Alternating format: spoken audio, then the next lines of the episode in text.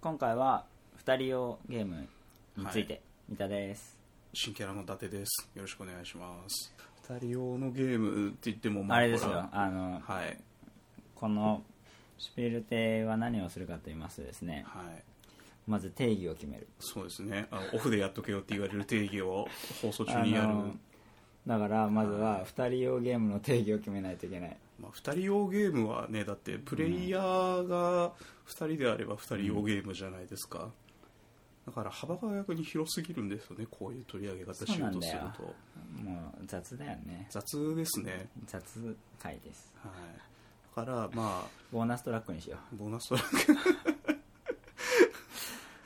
そもそもほらあのアブストラクトがやっぱりう、うん、差し芸でよく取り上げられると思うんですよねはいはいでアブストラクトの話を今日まずしますかっていう、あするいいよだったらアブストラクトのゲームにのシステムについての回にしますけどそれだってほら他人数アブストラクトの会って過去にやったやったやってるじゃないですやかっただからそうじゃなく成て、り立ちづらいからねそうじゃなくてあのいわゆるなんかねユーロゲーム味がある、ん非アブストラクトだけれども2人でやるゲームってい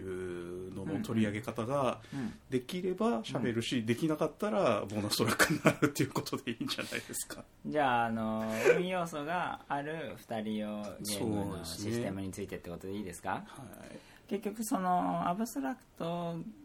だってなった時に、まあうんこれはその運要素がないっていう意味で言ってますけれども、まあそうですね、ノンテーマとはまた切り離してということですうんよってなっね、た時にやっぱりその、課題としては実力差がありすぎるみたいなところがあると思うんですよねそうですねでまあそのための解決策としてできてるっていうわけじゃないけれども、うんまあでも2人用のうん運が適度にあって、うんうんまあでも技術の余地もあってみたいなゲームっていうのはまあその必要なものというか、うんあのいっぱい作られているしそうですねじゃあ、うんそこにはどういう工夫があるのかみたいなところをうん 今日はね伊達さんに語っていただくという ことで無茶ぶりだどうですかあの、はいなんかさ、えっとゲームの作り方にもよると思うんだけど、うんうーんアブストラクトに運をまぶしてあ作るっていうやり方がまああるとは思うんだけどあはいでも僕あんまり筋が良くないと思っていてそれはあうーんあアブストラクトに運をまぶしてるようなやつっていうのは三田さんの中ではどういうものなんですか、うんまなんだあろうそれこそ例えばもうあのボードがあって、あのそこに例えば駒を打っていくやつ、うんツイクストみたいなやつとかだったらもう完全に100%の実力差だけど、そうだよねれが例えば初期配置とうんうんうんかそういうので、うんうん例えばパッチワークなんかは、うんうんあのやることはアブストラクトだけど初期配置だけは毎回ランダムじゃないですか。はいはい多分まあでもあれは結局あのあいいんじゲゃーなムいゲームとしての揺らぎを作るだけで一旦配置しちゃえばあとはもうんうアブストラクト、なんかこれ他人数アブストラクトの時に言ったような気がするけど、うんまあアブストラクトにはいアブストラクトの問題点をその実力差がありすぎるみたいなうーんこととするのであれば、うんその毎回初期配置を変えることで、まはあ、い定石をあーなくしてはいはいはいまあある種フラットに遊べるようにするみたいな手法っていうのはあると思うんですけど、うんでもだとしてもプレイ感は硬いというか、うんまあそうですねうんうん、なんで、まあ、ちょっとそういうその初期配置を変えることで、うんその運の要素を入れてるというふうには、まあ、思わない解決策の一つとしてはうんあの正しいとは思うんだけれども、まあまあ、僕の想定しているものはあのプレイ中に運の要素が含まれるものですね、あーなんか見えてないものがめくられるようなやつとそかうだねそうそうそうそうまあ、サイコロを振るでもいいはいしはいはいはい山札をめくるでもいいし、うんうんうん途中でイベントが起こるとかでもいいけれども、はいうんうん、まあいまいち取ってつけたような感 がそうですねオールドスタイルなやり方ですよね、うんその運のまぶし方っていうのはうね、んどうですかねとっかかりとしてはうんやっぱり良いものうん良い2人用ゲームというものを出してきてそれについて語るのがいいと思うんだけどどうですか、良い2人用のゲームとは何かっていう話ですよねそうですね伊達さんが好きなやつとかでいいとえー、今だってパッチワークの話をしてしまったから思うあいいじゃんパッチワークはね僕いいと思うよ、んいいと思うけど、うんまあでもプレイとしては運の要素がないのでないですねうん、アブストラクトでしょって言われたらそうですねってなっちゃうやつですそうよだね,、ね差し毛で好きなものっていうんですね、そこをちゃんと固めておけよっていう話なんです けどないのないま まあるあるここに来たあるあるあるから逆にいっぱい出てこなくなってねあアブブアブブってなってるんですよあそうなのねうん僕ビッグシティの2人戦が好きですあービッグシティの2人戦ねやってないんです よああれは山引きだあけそうですねだけど、うんビッグシティってそのどこの山から引くかみたいな、うんその区画が決まっててね、はい12345みたいな6個区画があって、うんじゃあ1のエリアに置きたいって言ったら1の山札からカードを引くんだよね、要はその狙ってここにのカードを積もっていきたいっていう願望がそうある程度反映させる手が打てますよねでマスがだいたい9マスか8マスあって、うん11とか12とか13とか、うんまあ住所が振られているわけで、で12と13に建物を建てたいって言ったら12と13のカードを持ってないといけなくってうんうんなので1がついてるカードが引けるぞっていう山札から、うんまあ、カードを引くという行為が必要になっていてうんなんである程度その1に立てたいんだろうなみたいなところはうん相手にも伝わるし、もちろん自分もそう思って引くんだけれどもでも実際のところ何を引いたのかというのは、うんまあ揺らぎがあってうん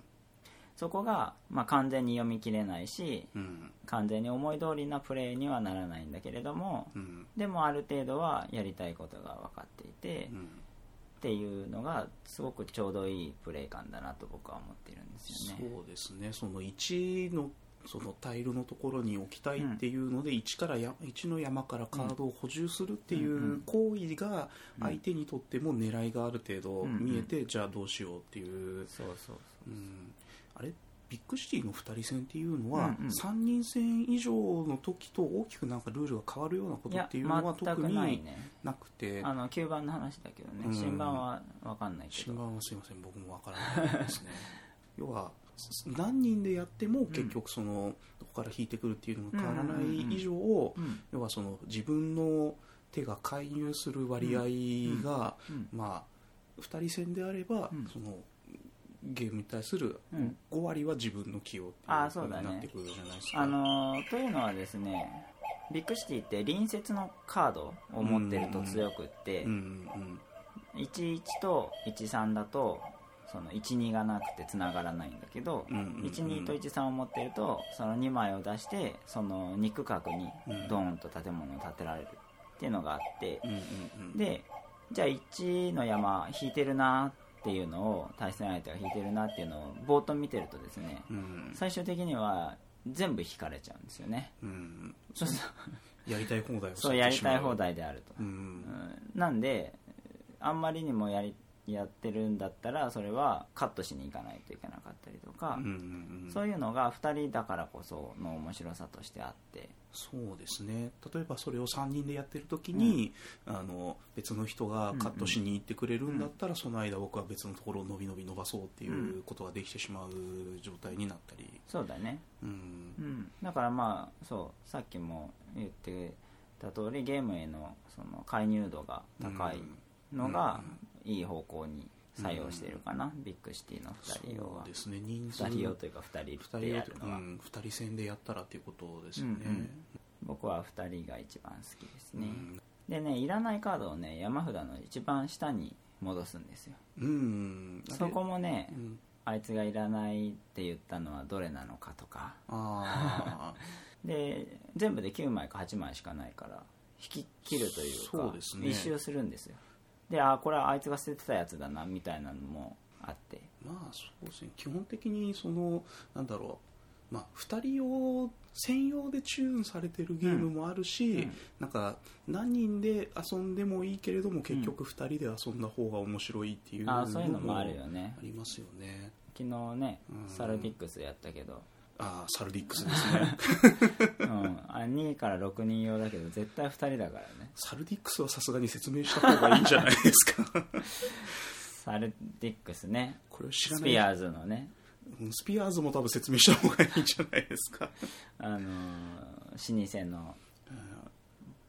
うんおもちゃ屋なのかなお茶屋なんですかね僕、うんまあアブストラクトをねたまに出してるんだけどはいなんか数字がねはいずわーって書いてあるなんていうんだヘックスじゃないな X じゃないですね三角が敷き詰められている敷き詰められてるそうそうそう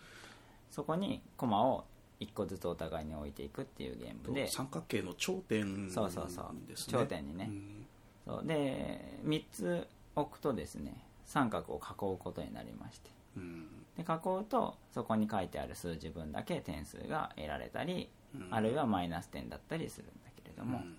そうただそれだけでねそうですねそ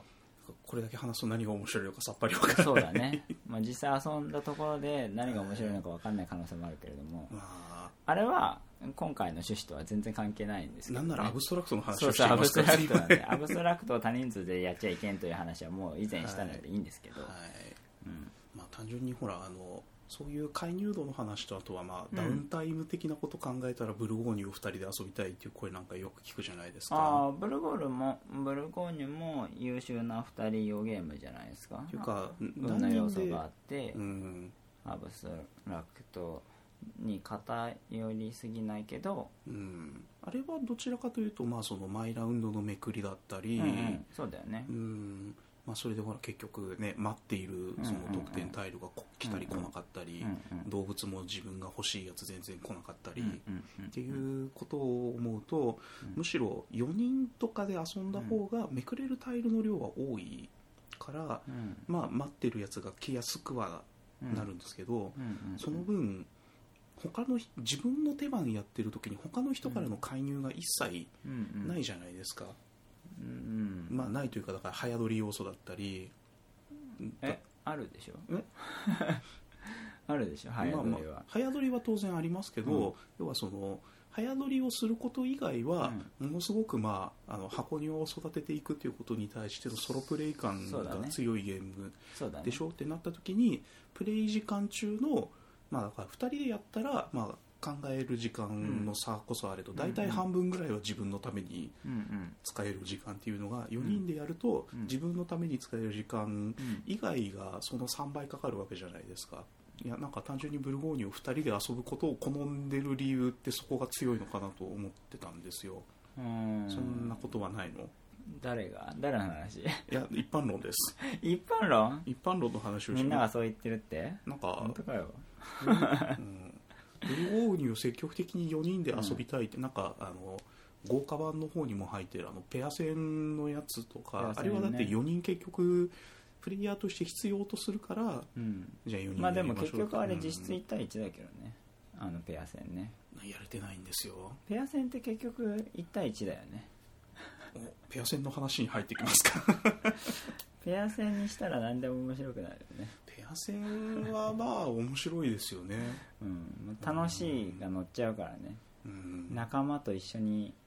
その仲間と一緒にやる何かのを楽こしうい作みりたい上なげるのがと乗かっちゃうからねコミュニケーションを阻害されているシステムの中で、あいつと考えていることは僕は分かったぞっていう時とか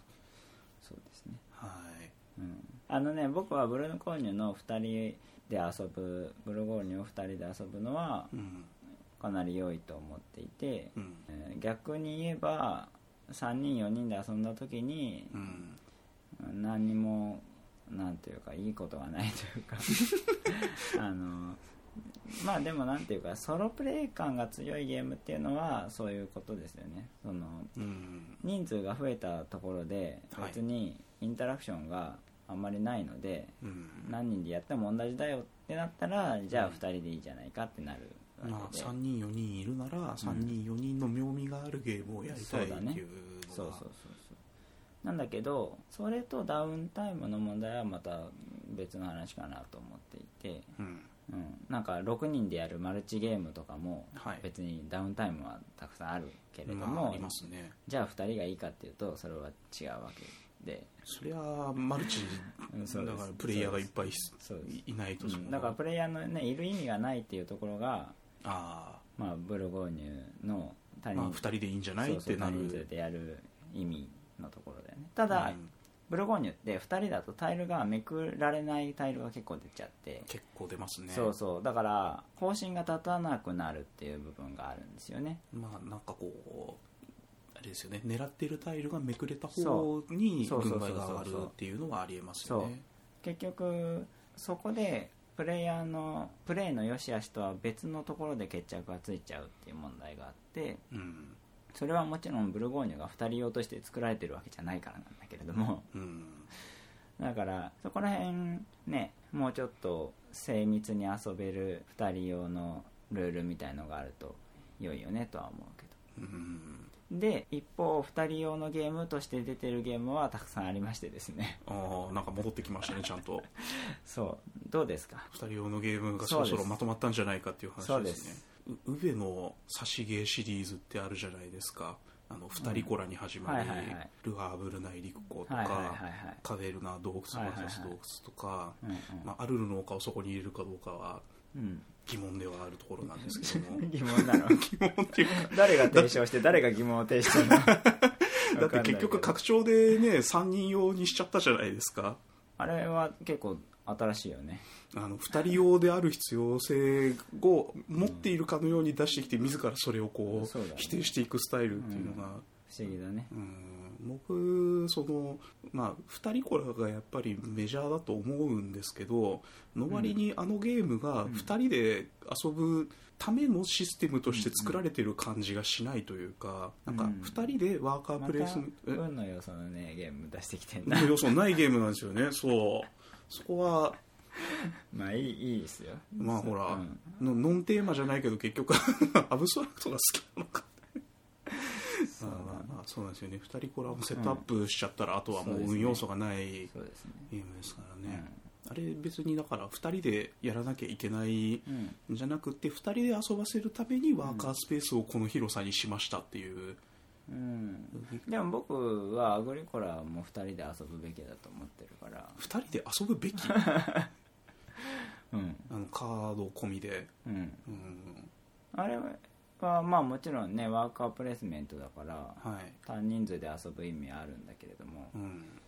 でも2人でもいいかな、その楽しさの起用じゃないですけど要はうん、だから2人でやるとはい僕があそこに入らなかったらあいつに入られちゃうなみたいなのがもう自分と相手しかいないから濃いんだよね濃いですけど、んそもそも手数が厳しいゲ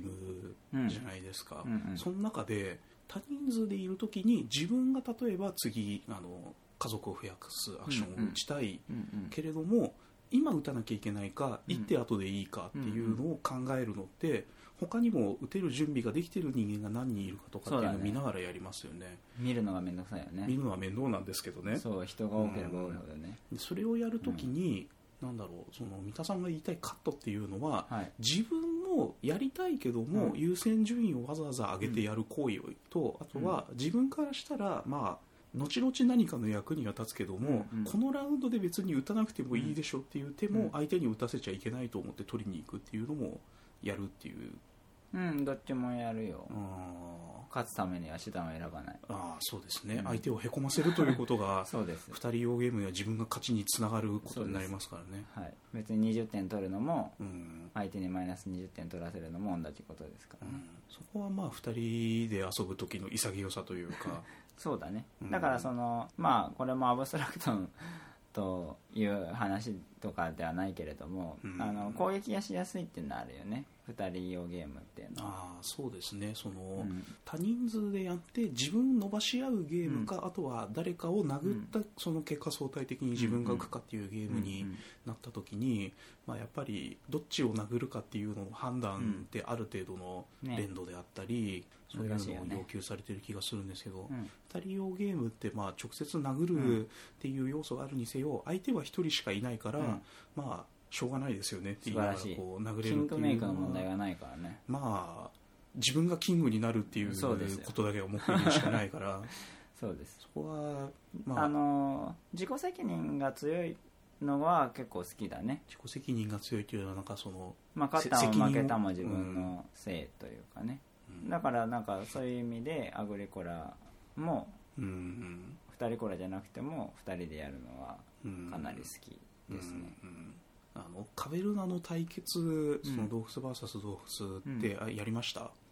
やったうん、あれはあの僕は2人コラの正当進化系のゲームだと思っていてあの2人コラっていうのは家畜のゲームだよね、あそうですね家畜のゲームですね、うん、でも一方カベルナっていうのは建物のゲームだったような気がするけどあそうですね建物を建てていくことうんによってで、そうだよねまあどっちかというともっとそうか2人コラはそうですね動物増えていくっていうのは基うんう本んそのキャパシティさえ増やしていけば、うんうんそこからまあほらあの元のアグリコラは動物も食料に困った時に食べちゃうっていう行為があったと思うんですけど、あっちはもう動物集めていったうんうらん基本、点数になるばっかりだよね点数になるし死なないしうんっていうのをどれだけ積み重ねられるかっていうので、うんそうだねあのカベルナの方はどっちかというとその資源のこうこねくり回しがすごいゲームですようんうんうねん。だからなんかなんだろうなうんルアーブルとかに近いのかな、あルアーブルの内陸港いや内陸港ではな本く体ああうん結局そのリソースマネジメントというかうん資源を持って建物を建てるみたいなところが主眼になってるのかなって思ったんだけどあそ違のったっけ自分がそのこのリソースをうんこう上げ下げして、うんうんその結果点数を生んでいこうみたいな、んんんそうそうそうそうですカベルナ洞窟 VS 洞窟はまさにそんな感じですよね、うんうんうんただそれがあのいつ出てくるかわからないというか、その掘るっていう行動をやってあータイル、はいはいはいその部屋が壁で埋まってるっていうのあったあっをたうんうんタイルとしてめくった時に建てられる建物っていうのが、うんうんいずれ出てくるかもしれないし最後の最後まで出てこないかもしれないしっうんうんうんうんていうところの揺らぎがあるじゃないですでか。も全部は出てくるんだっけ最終全的に部は、えっと、やろうとしなければさほ掘る行動が間に合わなかったらゲーム中出てこないっていうタイルはあります確実に初期であるものと、うんうんうんそれ以外の強いやつなんかは、うんうんうんいつ出てくるかわからない、なるほどね序盤に出てきちゃうかもしれないですし、うんうんうんあの最後の最後まで欲しいそのキータイルが出てこないことなんかもあり得る作りになってましたね、うんうんうんうんそれが良いっていうのはどういうい意や味単純にそのあれですよ掘るっていう行動が自分にとっての部屋を作るっていう、うその上限値を増やしていく行為であると同時に、うんうんなんかその相手へのトスの悩ましさっていうのを生んでるのは好きなんですよあーなるほね。どでもそれはさいただのめくり次第じゃないの、うん そうだからそのめくりは自分にとってうもん美味しい行為かもしれないし自分よりも相手に美味しくなるかもしれないけれども、それをまあ一種のリスクとして捉えてやっていかないと、うんうん自分も拡大していけないんですよね。なんかさそこさちょっとあんまりルール覚えてないんだけどさ、はいそのめくりでいいのが出た場合ははい、相手が取っちゃうのえっと優先権は相手にある次のアクション、まあ、1手ずつうんうんアクションを打ってきますから、うんうそこで建築アクションが打てること、の、うんで建築をするための資材をきちんと揃えていること、であとはあの壁の条件って覚えてません覚えてないですなねんそだっの顔けはあの 壁の条件、要はこの部屋を建てたければうんここの2方向は、うんあの外壁がある状態でとか、ここは壁がない状態でとなんあっか、た気がするそういうのをうん満たしている状態じゃないと、うんこのかあの部屋は建てられませんっていうなのるほが、でその強いやつだと、うん四方を壁に囲まれている。うん状態じゃないと建てられませんとか、うん要は建築制限として厳しかったりするので、うんそのめくったものが即座に相手に持っていかれるかって言われたら、うんそこをカットしに行く余地は、まあそうねそこからまあまたあやのがどっちが取りに行くかっていうレースが始まることもうんありますね。なんかあんまりあんまりピンときてないで すか。あんまりことさらスマートなシステムだとは思わないけれどもうんじゃあ例えばさそれがさはい。ラウンドの終了時にめくられて建物がね、うんうん。でスタートプレイヤーの争いがあるみたいな方がフェアなんじゃないのそうでもないスタートプレイヤーの争いがある方がフェアあーあのゲームでもスタートプレイヤー取り合いしないんですよねしなかったっけ毎ラウンド必ずスタピーが交互にうんなんかでも連続手番にならなかったっけあれってあそうです最後の、ね要は前のラウンドの最終手番やった人うはん次の手ラウンドの必ずスタピーになる、そこは連続手番ですねだからそこを利用するべきだってことだよねきっとまあただ利用したくても、うんそこの最終手番の時までに、うんその壁を掘るっていうアクションうをんそもそも残されていないケースがまあねあったりっていうので、まあ連続手番を有効に活かせるかっていうと、んどうかなっていう感じ、なるほどねでもそれを さじゃあよくねえじじゃゃんあピンときてないいやよくねえいじゃやんまあまああれなんです、あの要はさ差し芸で、はいああらんとすることっていうので、はいはいはいそこがやっぱなんなんつったらいいのかななんつうんですか自分がめくれちゃったやつがん自分のところまでうんうん戻ってくるかどうかっていうところで言ったら、同じシステムをこれじゃあ4人でやりたいですかって言ったら、4人よりはめくれたものが自分で取れるチャンスが回ってくるんだったら、うんあの2人でやりたくないですかっていううんことがまず1個、うんまあそうねまあだからそこにさどう納得感を持たせるかみたいなところがさあ特に2人用ゲームだと大事なんじゃないのかと思うんだけどあはいなんかその例えばさまあトスといえばコロレットだと思うんですけどはいはいコロレット4人ぐらいでやってるとうんまあ自分がめくってうんで下ちゃんにいいものを取られたとしてもうんまあそれはなんていうかそんなに関係がないというか関係がないまうんあななんだろうしょうがないっていう気持ちでやるっていううんこととは違うそう,、うんそうですまあもちろんねあまりにもいいように置いてしまってはいけないがうんとはいえ、まあ取りたくない場合にそそううそそううどそこうに置くっていうふうに考えたら、もう自分が美味しいのをしようというよりかは、うん下茶はこのセットもこのセットも取りたくないでしょっていう気持ちになるようなそうだ配ね置の仕方をする、そうだねまあ、べきというか、うんそうするしかないというか、んんっそうそうてそいううことですよね。うんんなんだけどじゃああれを2人でやるとなるとうん話は違ってきてうん他人数でやってると状況が変わるんで下茶がどう思うかっていうところだけ考えればいいんだけどうん2人でやる場合はじゃあこれをここを取られた場合自分はこれを取ることになるぞとかうん自分もいい形にするあるいは相手もいいけれども僕もいいみたいな、痛み分けみたいな状況を作ろうっていうそうそうそううんそうそうだからそこにはそのトスのゲーム性が変わってるというかまあトスと言いつつ、うん実際はその自分のことまでそんなに考えなくていいってそうそうそうそういううん状況が、うん逆にプレイヤー数が減ることによってそれを許さない、うんうんそうそううそう、んでもそれってすごく納得感があるじゃない、そうですね まあまあ自分の行動が自分にまそうあそう跳ね返ってくるというか、うん他人数でさコロレットやってるとさ、まあ、正直さどうでもいい、まじゃああ無責任無責任というかまああ うの、ん、そこを真面目にやるかどうかっていうのは、うん、割とそんなに動機づけがされていなくてまあそうですねなんかうんさっきの言い方で言うとうん結局、他人を伸ばさない手うをん一番うまく打てた人が相対的にそ浮き上がるみたいな、うでもじゃあ下茶があーこっちもこっちも嫌だなみたいなのを思うようなすごいうまいことをその1枚をさうん置けたところでさうん置けた人の点は伸びないしそうですねそれを評価するフィードバックはないんだよねあのゲームってうんないですねないだからでも一方2人でコロレットをやった場合はそれを評価するシステムがあって、うんまあ、フィードバックがちゃんとあってっうん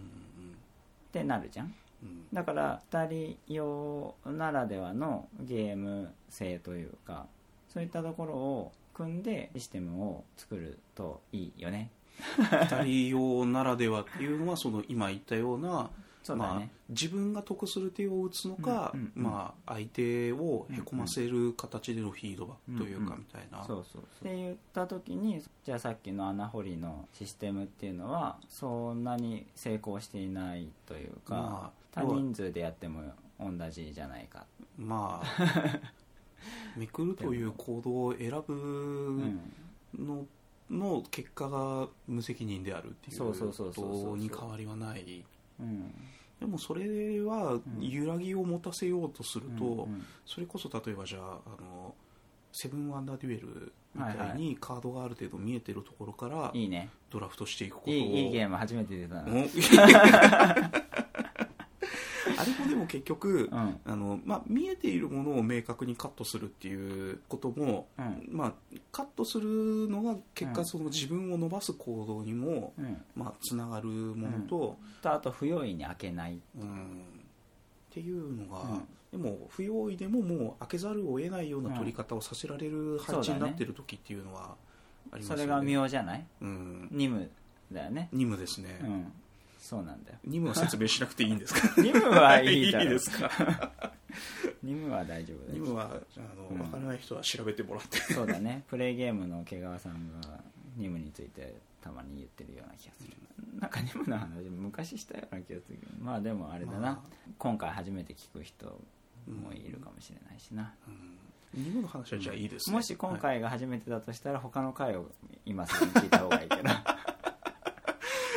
他の回聞いてるうちにもうこれはいいんじゃないかっていうふうになるかもしれないで すからねそうだねあれはいいいいゲームじゃない運のうん要素と技術の要素がうまくそうですねうまい塩梅のうん2人用ゲームだと思いますね、セブンワンダードエルねその例えばまあ相手が、ね、軍事点伸ばそうとしてるとか、うんうんその何でしたっけ緑のやつは知識点でしたっけ、あ何もの覚えてない、覚えていないです かなんかあの知識のやつが6種類7種類ぐらいあって、うんあのほらせ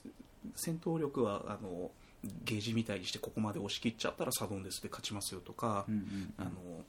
の知識の方も7種類中、うんうんうんああった、ね、 5種類あったあった5種類ぐらい集めた らはいまああのその時点で即勝ちですよとか、うんうんうんそういう押し引きがあるから、うんうんうんあのある程度までは野放しにしておいても、うんうんうんまあ、その間に自分が伸びる行動を打ってもいいけど、これほっといたらサモンで決められるぞっていう時にはやっぱりうんそれはもうカットしないと負けちゃうっていう状況を作ってるゲームじゃないですかうんうんそう,、いうのはなんだろうすごく差しでやるゲームに、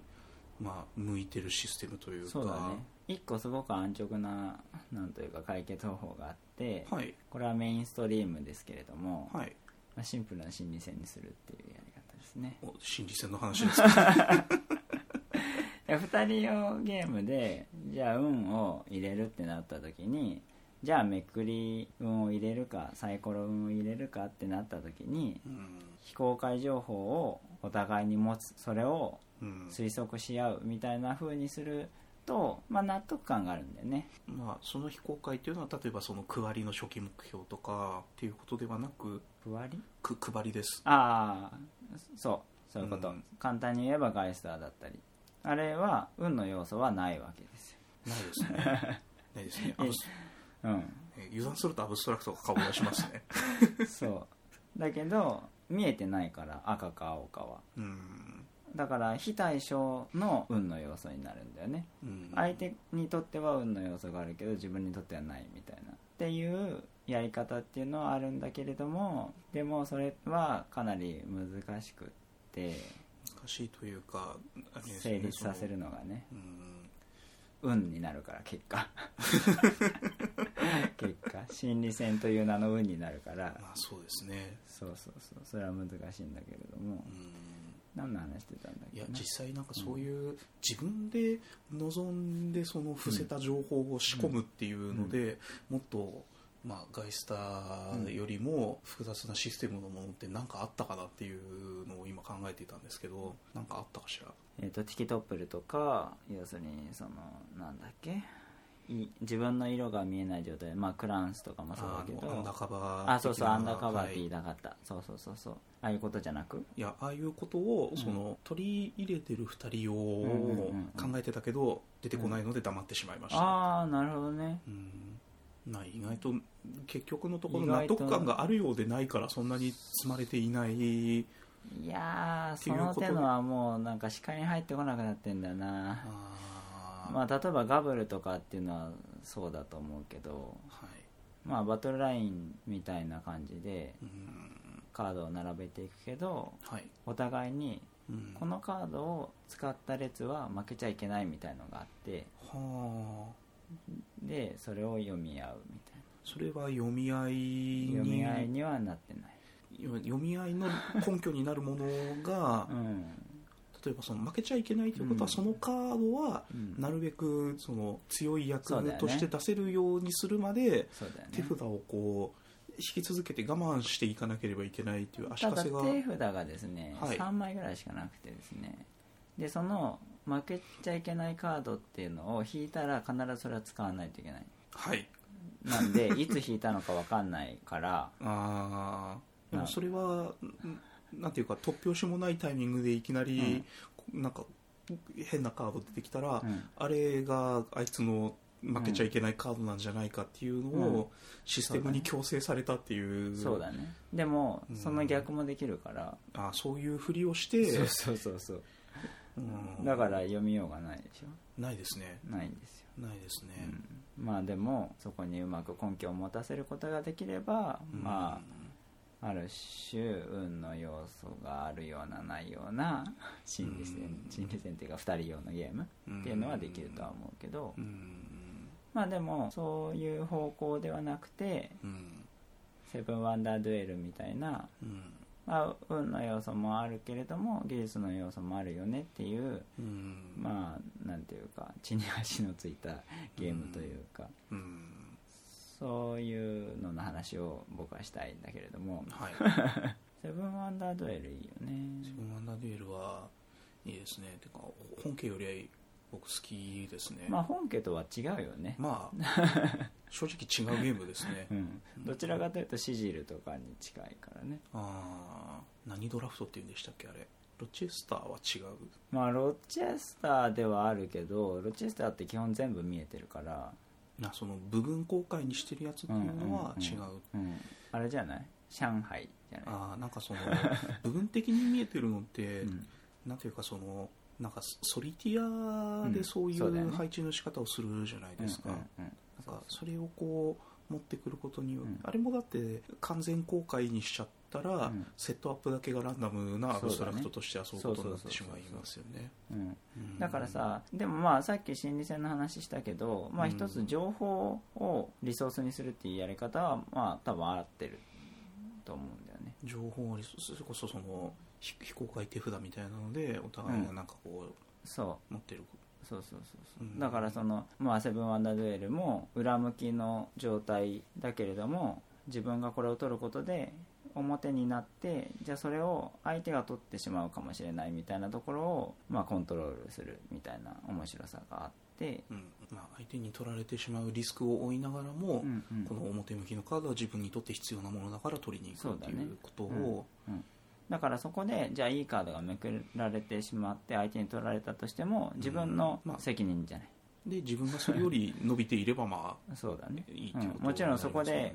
クリティカルなカードを引かれるかどうかみたいなところはあるけれどもうんでもそこまでクリティカルなカードというのが存在しないようになっていると思うし、まあ、あるいはそのクリティカルになりえなくするように、うんそまうあ、そうさっきのその軍事なり知識なりっていうのをそう適度に自分もその挟んでいか、うんうん要はその綱引きに負けないようにすそうるだねっていうのが必要でそうすそようねだ。からなんかそこら辺もリスクマネジメントの結果としての納得感みたいなのはあってうんそれに成功していると思うんだけど、うジンラミーってわかりますジンラミーは名前とゲームの中身がいまいちうん合っていませんなるほど、はいえートランプですねトランプですね2人用のゲームではいシークエンスとグループを作る連番か同数字で組み合わせていってカードがある程度連番と同数字になれば上がりっていううんといわゆる手札を入れ替えていく系、そうだねそうそうそう麻雀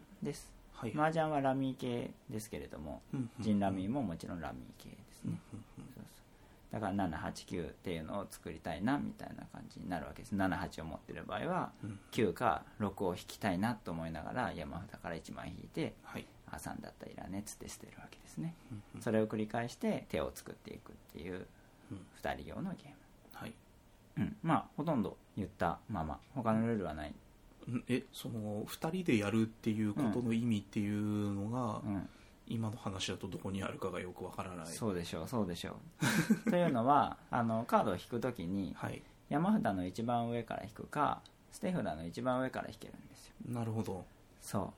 うだから相手が例えば9を取ったあるいは取らないみたいなこと見えている球そうを取っていったら、うん例えばそれがスペードの9なら、うんスペードとして欲しかったのか、うん9のカードとして欲しかったのかっていうことを、そうヒントとして得ることができるそうそうそうその通りだから9を取ったのにもう一回9がある時に取らなかったらそれは789を集めたということになるわけですよねまあ、 9999じゃなくてねうん999っていう連番じゃなくあ連番っていうか同数字うんじゃなくてねうんまあもちろんそれは確実じゃないけれどもまあ、そういうふうに見せようとすることをやってる余裕が、はないですね、うん基本的にはないねですねそうそう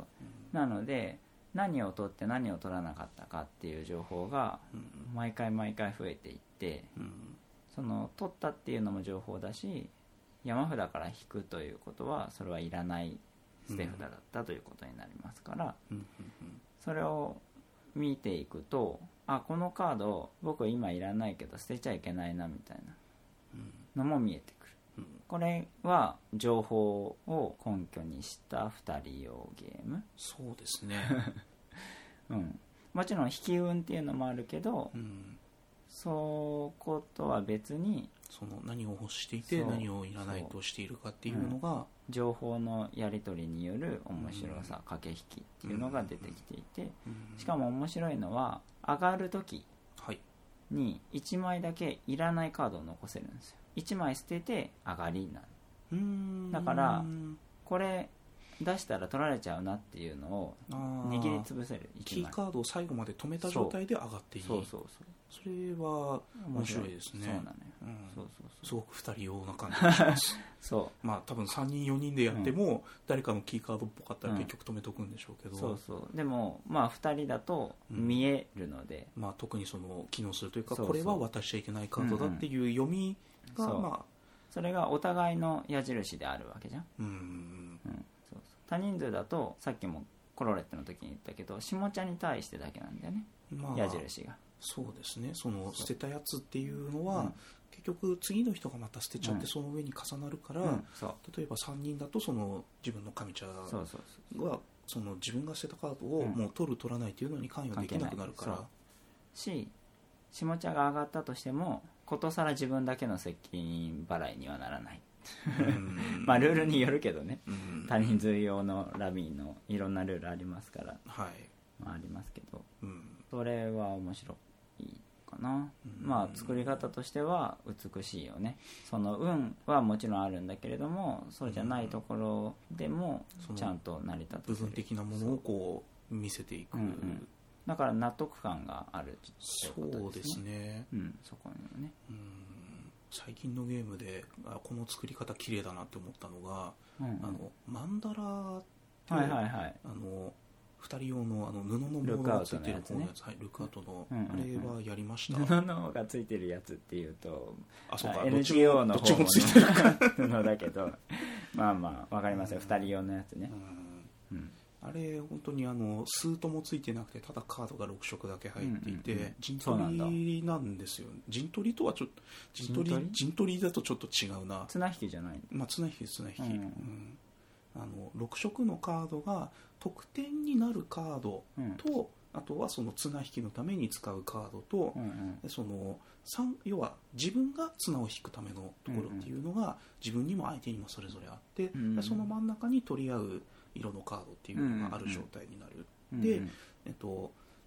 自分が手札を補充する方法っていうのが、うんいわゆるそのよくある手番の終わりにカードを引きますみたいなのがうんうんルール上許されていなくて、ほ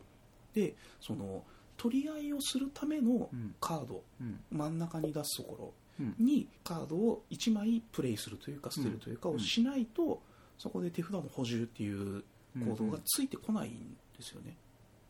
それがなんなんていうかそのまず自分が強化するための方法として、まあ、リスクを負うために、まあ、自分も取れるかもしれないけどん相手にも取られるかもしれないものをうん真ん中に出すうんでそれで、まあ、綱引きをやろうっていうのは本当にただパワーを比べるためだけのものであって、うんこっちは1色まとめて3枚とうんうかん1手で出すことができるんですけうんうどん綱引きが終わってしまえばそこに費やしたものっていうのは全部消えちゃうんですよねだからそれこそ4対3で引き勝ってはもいはい8対3で引き勝ってうんうんもうん結局原因は同じになるのうんでうんなるべく僅差で勝つようにうん抑えたいうんそうだねでも、まあ、決算条件みたいなそのうんうん一箇所のその、まあ、真ん中の取り合い、うんうんお互いの引き合うところ、うんうんでカード6色あるって言ったじゃないですか、うんうんうんその6色が一箇所の一箇所というかそのえお互いの引っ張るところと真ん中と、うんえっと一色どっかに置かれちゃったらそのカードってもう他の場所に置けないんですうよ。んそうなんだ得点化するカードっていうところに、例えば緑のカードが置かれてしまったら、緑のカードは綱引き用でお互いどっちも使えなくなっちゃううんっていうのがあるんですねう。んでなおかつその相手よりも1パワーでも上回った状態で、うんあんそうか決算条件の話をしていませんでしたね6色別にいいごよめんなさいいや6色が全部そのはいここの一つの場の中に揃った瞬間うにん綱引きの決着がつくんですよ、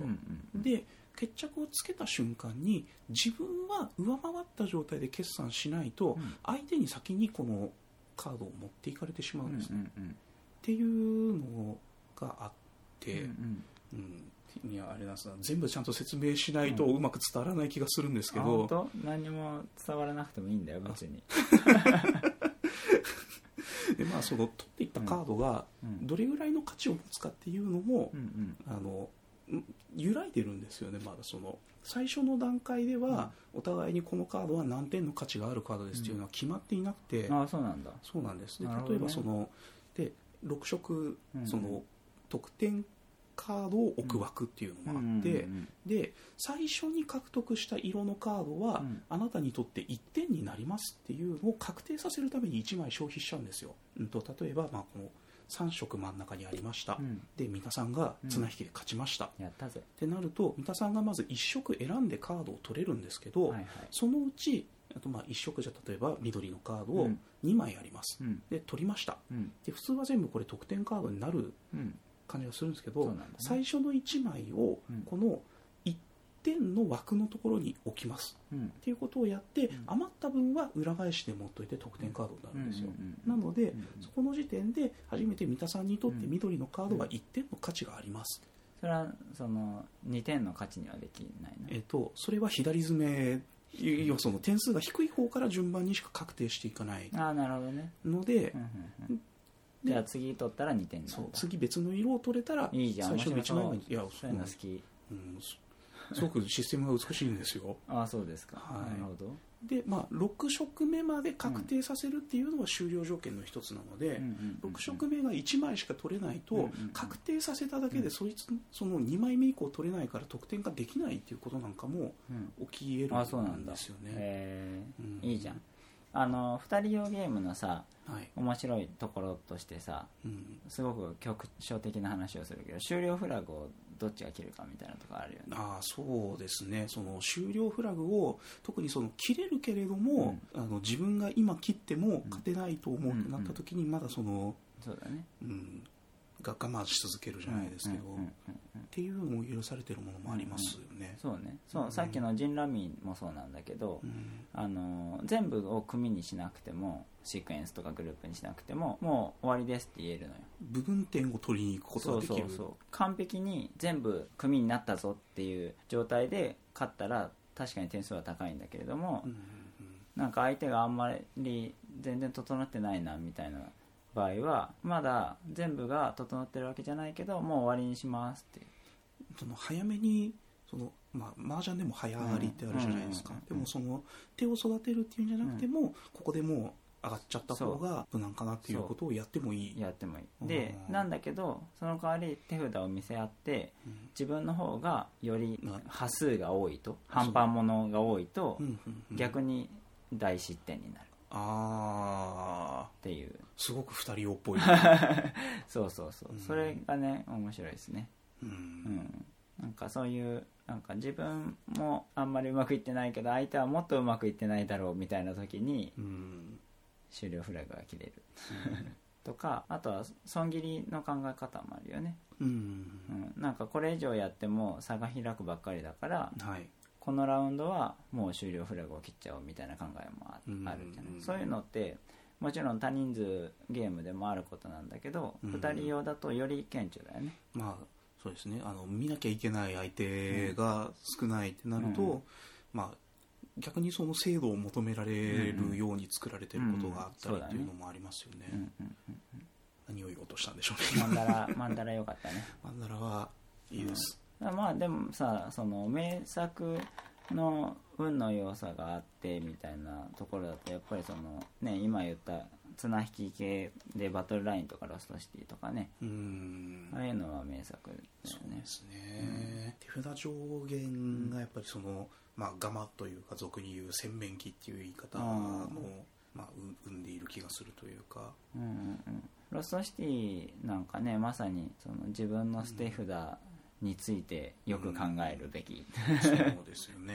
そう捨てたくないからうん冒険に出たくはないけど冒険に出るみたいなねは いのあったりとかね、うんあそこら辺の判断がすごく面白いよねうん結局心理戦にも近いんだけど相手が何をしているのかというところうん何を狙っているのかっていうところに対して真剣に考えられるゲームっていうのが、まあ、2人でやる意味があるゲームかなとは思いますねうんやっぱりどうしても多人数になると散漫になるので各々の目的をいちいち考えてられないというか、うん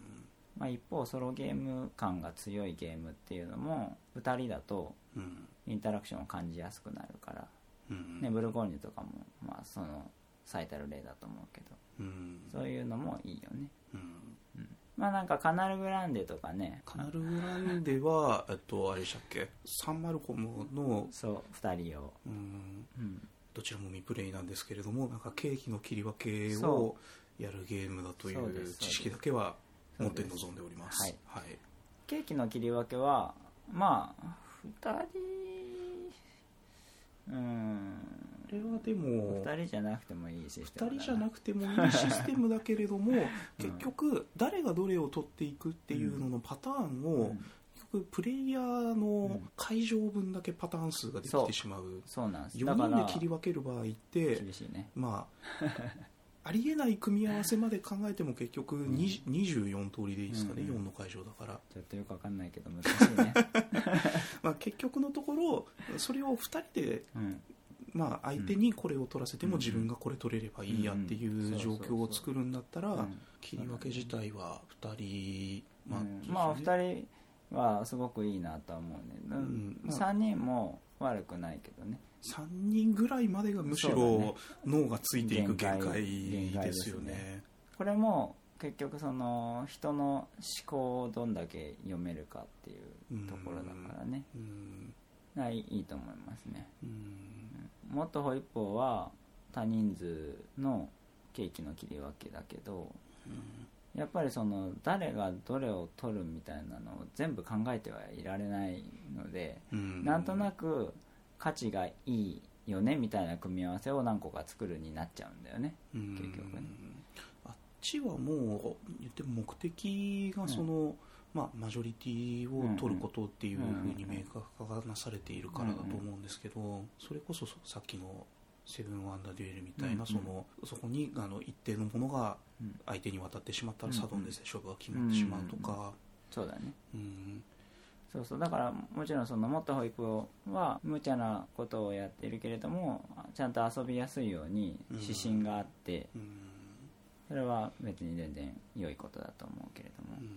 そういう観点から今思ったのはあの聖杯サクセションああとてもよろしいです大ね気圏内さんですなあの体時は験内ゲームズねはい、あれって結局のところ1枚ずつ場を作っていくけれども、引き取る時は5枚、うんで最後尾から5枚っていう形が確定してるから、ケーキの切り分けの場が出てきた時うんにそれをどっちかが親となって分けるっていう形ではなくて、うんうんうん1枚1枚出していくことによってうんお互いこれは取ってもいいこれは取らせないっていそううだねのの切り分けの場を面白いよね逆に作ってってるうんうんでサドンデスもありますそうしあの単純な素点もありますしあとすごい良いマジョリティの要素を作っ良ていねあれって確かあのマジョリティのやつってうんお互いにあのタイだと最後点数入ら入んないですようん入んなねい、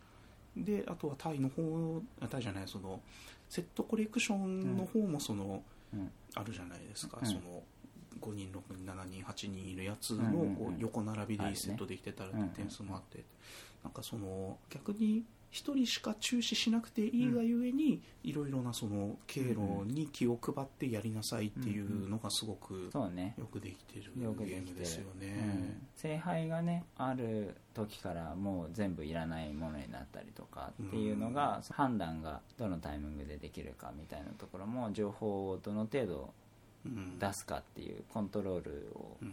できるので、なんかこう最後まで大事に握っていて握っていて、2枚まで持っていかせてあげるよっていうふうにやりながら最後の1枚をあうんの雑然と出しそうてだね持ってっちゃうからこれは意味のないものですよっていうふううんにそういうこともできますしいいねかといってもう意外と素点がバカにならなかったうりんそこで決着つくことっていうのも結構うんあると思うんですよねよく知ってる ねそんなに遊んでないんですかいや僕はあれは最高の2人用ゲームだと思ってる傑作ですねうん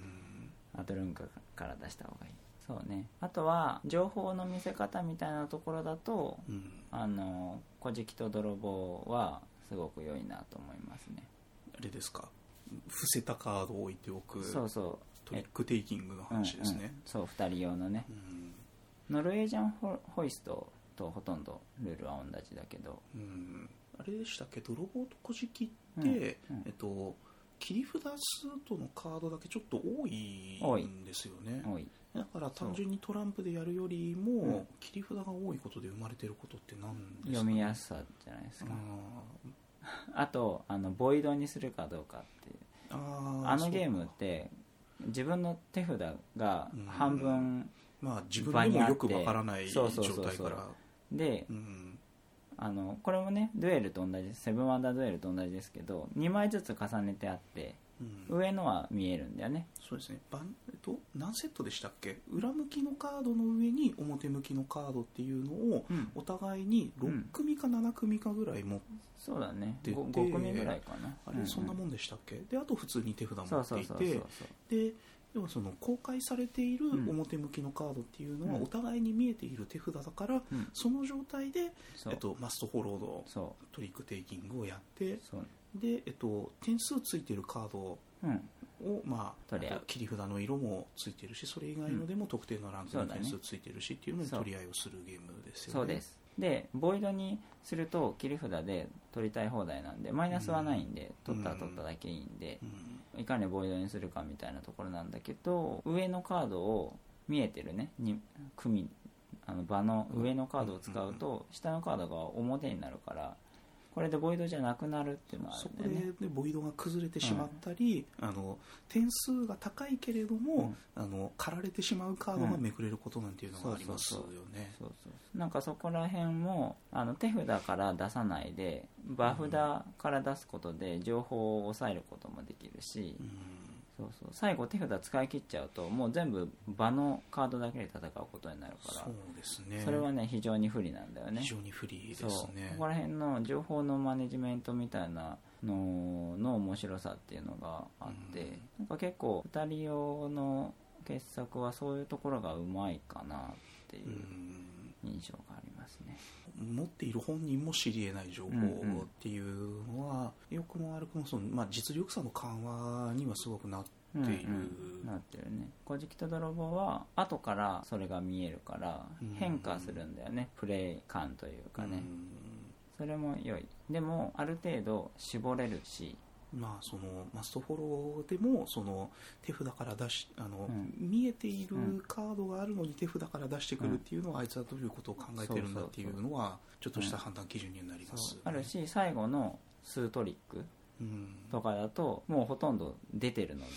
あの伏せてるカードあれだなみたいのがあれって一応2人でやるのでもう配りき配るり切りんですよねそだからまあちゃんとカウントするうんそうっですてねいうのも、うんまあ、そこは実力そうだにねなってくるとこうろんうんもあるし、うんまあね取り手のカウンティングがどの程度そのするべきかみたいなところもあると思うけどわからないというか覚えてられないみたいなところの良さもあるよねうんうんまあ完全に覚えられちゃうとうんそれはそれでより、そうだね、うんアブストラクトに近くなるんでね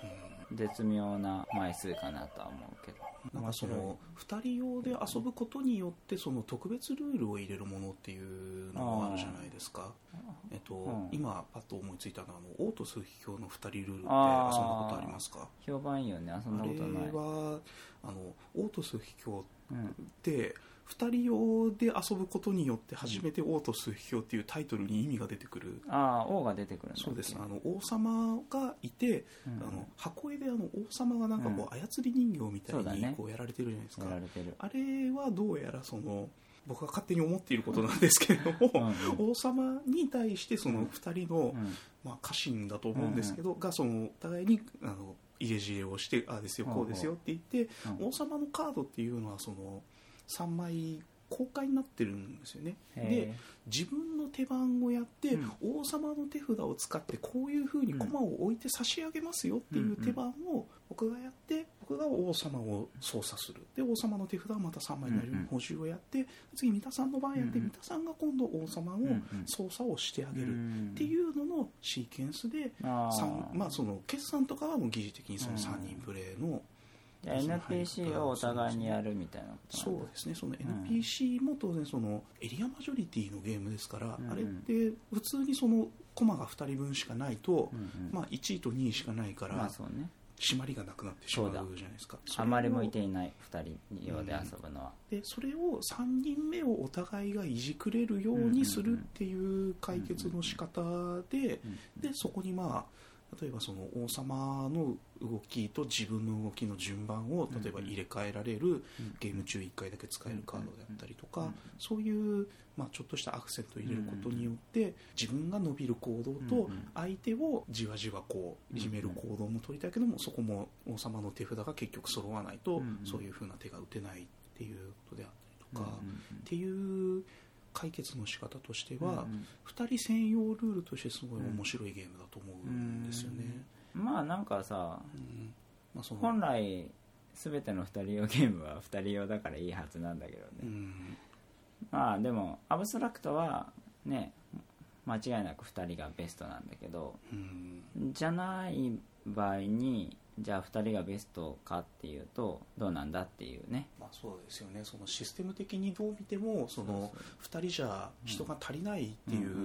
のは、そうだからねエリアマジョリティとか陣取りっていうのは2人だとあまり良くないのかなって思うけどでもまあ5も陣取りだしまあフィヨルドとかねそうですねまあ単純にその取ったものが、なんだろう獲得できたものが1個1点っていう話であれば、うんその陣地の広げ方のうまい下手になりますけど、うんうん今その挙げた落とす機なんかはうんまさしくの相手がどれだけ駒を置いてるかっていうのが自分の点数に跳ね返ってくるシステムを取ってるじゃないですそか。うだねうん確かにその計算の独特だ方ね法をしようとすると、うん結局自分の1個下っていう順位の人が何人かいないと成立しないうんうんから、うんまあでも割と陣取りってなんか順位つけたがってその順位に対して何点っていそうだねうのが多いような気がしますよね。でもそれはどうなんだろうねアブストラクトと陣取りは割とメジャーななんというまかあジャンルだようね、んヘックス系というかコネクト系というかはい、自分のスタート地点から向こう側につなげたら勝ちみたいなゲームあるじゃないですかツイクストとかもそうだけど、はいはいうんまあ、コンヘックスとかねうんうんああいうのもある種そのルートをうん見ていくっていう意味でうん割と陣取りに近いプレイ感があるじゃないですかまあ、そうですねそこのこのエリアを取れたら点数っていうのは、あのまあまあ落としちゃいけないかどうかっていうところで、うんうんうんそう要は見た時にここが点数高いよっていうふうに図示されてるものもあるし、その代わりにあのプレイヤーの連動でここも落としちゃいけないところだっていうのに気づいてねっていう作りうん、だからなんかああいうアブストラクトなものを多人数で遊びやすくするために点数が可視化されてるみたいな見方もできるじゃないですかうん陣取りだとうねんだからまあそこまで2人が悪いわけじゃないと思うけどまああんまりないかそうですねもう2人で陣取りってなった時に、けまあ、陣取り自体にそもそもの揺らぎを持たせることってあんまりさないねれない気がするというか、もう打ちたいところにそうだ出るねようになると、アブストラクトですよ 確かにそりゃそうだなマップにまあ打そうつからなマップは変化しないんだよなマップマップがだからそのモジュラーでうんあればまあっていう初期配置は変感じ変えになりますからねられるけどねうんまあエントデッカーみたいなやり方あると思うけどうんその土地を開拓してこんな土地が出ましたみたいなねうんやり方あるけどうんまあロマンはあるけどゲーム性はないからね